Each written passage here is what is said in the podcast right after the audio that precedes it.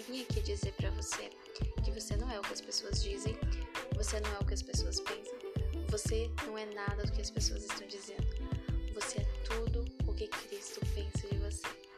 E o que Cristo realmente pensa de nós? Bom, se você abrir sua, a sua palavra, você vai encontrar muitas características do que Deus realmente pensa de nós. E é isso que importa. Ah, mas eu cometi erros, eu cometo erros. Nós cometemos erros todos os dias. Mas isso não muda o amor de Cristo o seu sacrifício feito por nós lá na cruz.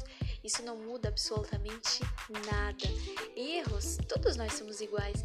Cometemos erros uns diferentes dos outros, mas se arrependemos de todo o nosso coração, Jesus vai estar de braços abertos para nos receber, nos dar perdão, nos dar paz, nos dar alegria e todos os seus frutos do seu espírito.